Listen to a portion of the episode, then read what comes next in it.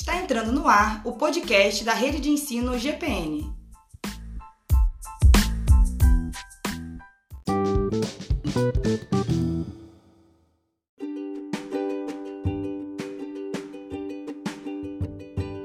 Salve família, quem está falando é o Wagner Duane e hoje eu irei compartilhar uma palavra com vocês com o tema de escravos da religião a filhos de Deus.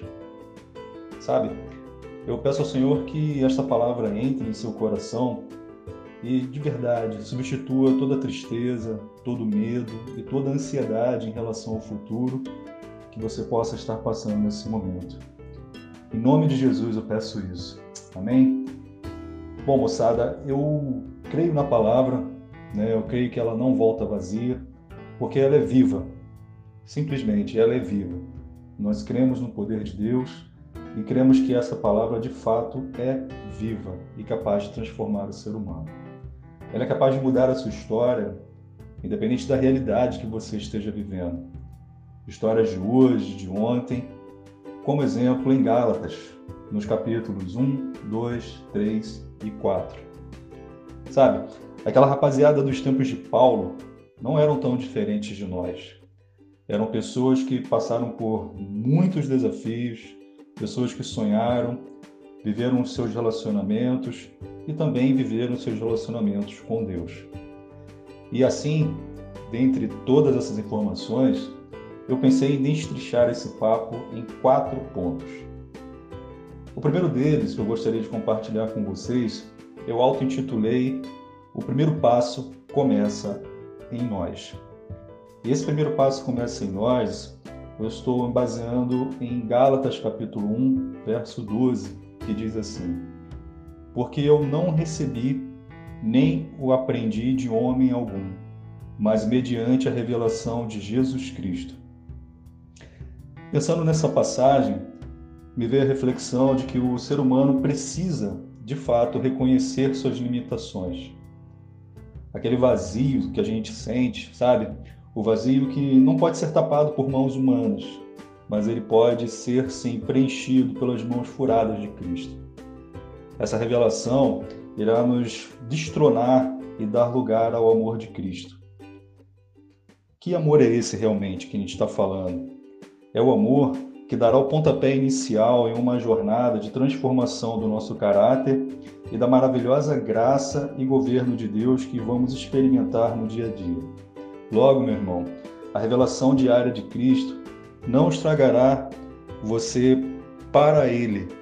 Ou seja, você não vai trazer perante ao Senhor as palavras que o mundo quer que você traga, mas é o inverso. Você se sentirá estragado de fato para esse mundo após encontrar a Cristo, e através desse sentimento, que é o poder de Deus que entra no teu coração, você fará diferença para resgatar muitos desse mundo. Deus é muito louco, cara. As experiências que nós vivemos com Ele diariamente, elas são transformadoras. Então, quando você pensa nesse primeiro passo, que de fato somos nós que temos que dar, nós entendemos que Jesus já fez por nós e somos nós que temos que corresponder a esse sacrifício. Um outro ponto que podemos destacar aqui, como ponto 2, é a importância do ID a todos os homens. E com base nesse título, com base nesse ponto, eu destaquei aqui Gálatas capítulo 2, verso 20, que diz assim: Logo, já não sou eu quem vive, mas Cristo vive em mim. E esse viver que agora tenho na carne, vivo pela fé no Filho de Deus, que me amou e a si mesmo se entregou por mim. Cara, a palavra de Deus, ela lida e nada completamente diferente contra a maré desse mundo. Quando vivemos sem Deus, todas as nossas vontades estão em primeiro plano, mas ao entendermos que ao respondermos à voz do Pai, ele passa a ser a nossa maior prioridade. Talvez para alguns, ao ouvir isso, podem pensar que seremos uma marionete nas mãos de Deus, completamente robotizados, entende? Mas é nesse momento que quando permitimos que o governo de Deus se apodere de nós, nós mudamos a ótica das nossas prioridades. Não deixamos de sermos humanos, sabe? de dar aquele rolé com quem amamos, vamos estudar, vamos trabalhar, viajaremos e tantas outras coisas do cotidiano nós faremos. Mas, a partir do ponto que entregamos de fato a nossa vida ao Senhor e entendemos que verdadeiramente Ele se entregou por nós e Ele vive em nós, nada poderá substituir a presença de Deus em nossos corações.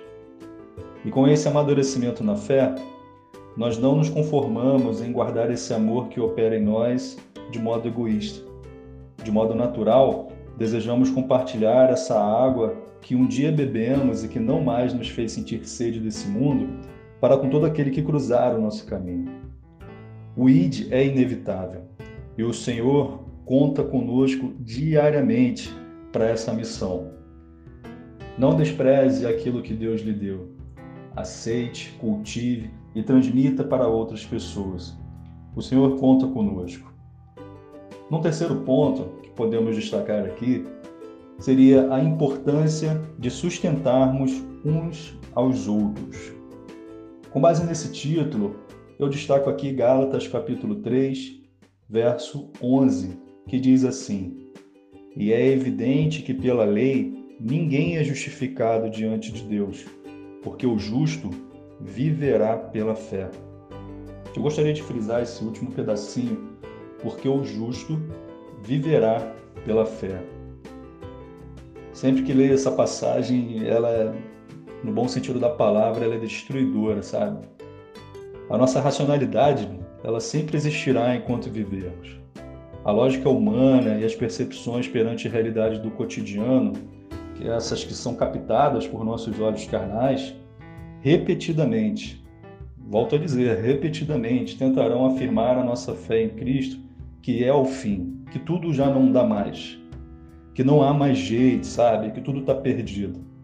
Logo, sem o um relacionamento diário com Deus, nós somos entregues às mentiras do diabo e às incertezas do da materialidade da nossa humanidade. Tudo contra aquilo que vai minar a nossa fé, vai secar a nossa fé em Cristo. Mas lembra, nós somos novas criaturas. Então, meus amigos, sempre tenhamos espaço em nossas agendas para o relacionamento com o Pai. Isso sempre será a nossa melhor carga, a nossa maior energia, o nosso maior renovo de fôlego, o que nos trará sustento em meias lutas e nos trará bagagem para apoiarmos os nossos irmãos em Cristo que estejam a ponto, talvez, até de apostatar da fé. Por isso, a importância da unidade da igreja, a importância do corpo unido, pois essa unidade, de fato, a gente sabe que verdadeiramente ela é saudável para o reino. Mas vamos seguir em frente. Posso destacar aqui o quarto e último ponto, que seria nossa identidade é reconhecida no mundo.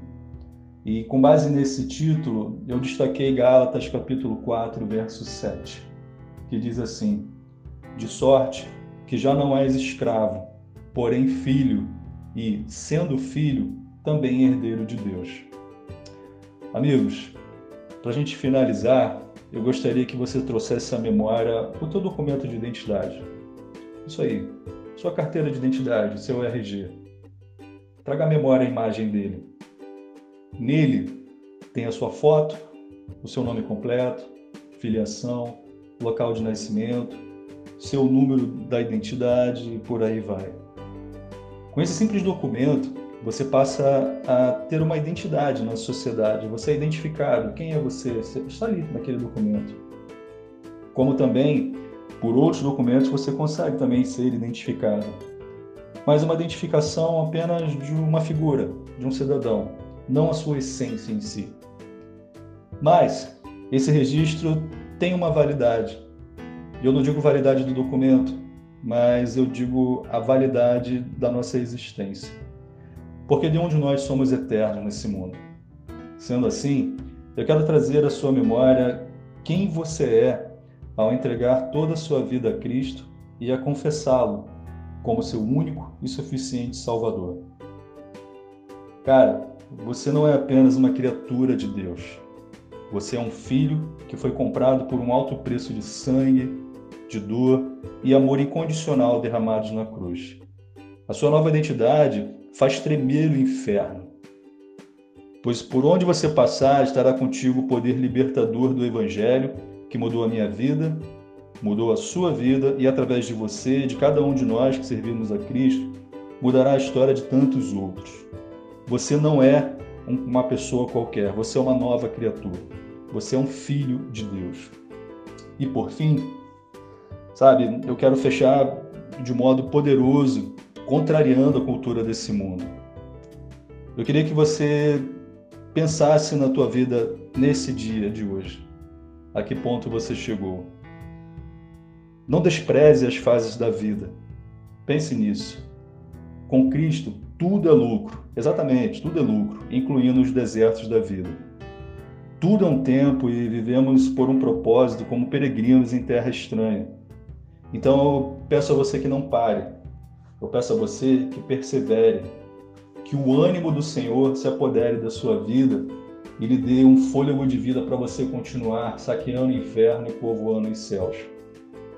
Porque todas as fases da vida são importantes para nós.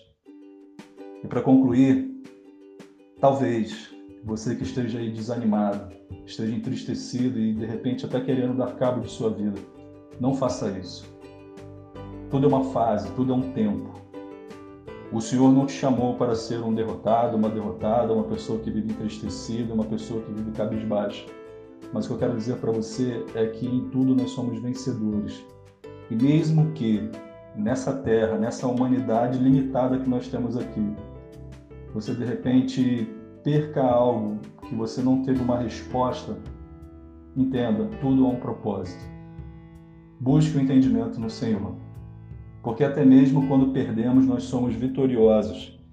E com base nessa contradição à cultura desse mundo, eu quero deixar uma palavra de fechamento aqui para você. Uma palavra que fica em Romanos, capítulo 8, verso 38 e 39, que diz assim: Porque eu estou bem certo de que nem a morte, nem a vida, nem os anjos, nem principados, nem coisas desse presente, nem do porvir, nem poderes, nem altura, nem profundidade, nem qualquer outra criatura poderá nos separar do amor de Deus que está em Cristo Jesus, o nosso Senhor. Que Deus te abençoe, que essa palavra traga nova vida para você, que essa palavra tire as escamas dos seus olhos, que você possa crer que você hoje não vive à margem daquilo que esse mundo tem para você, mas você vive diariamente pela fé na esperança de um Deus que te resgatou. Deus abençoe sua vida.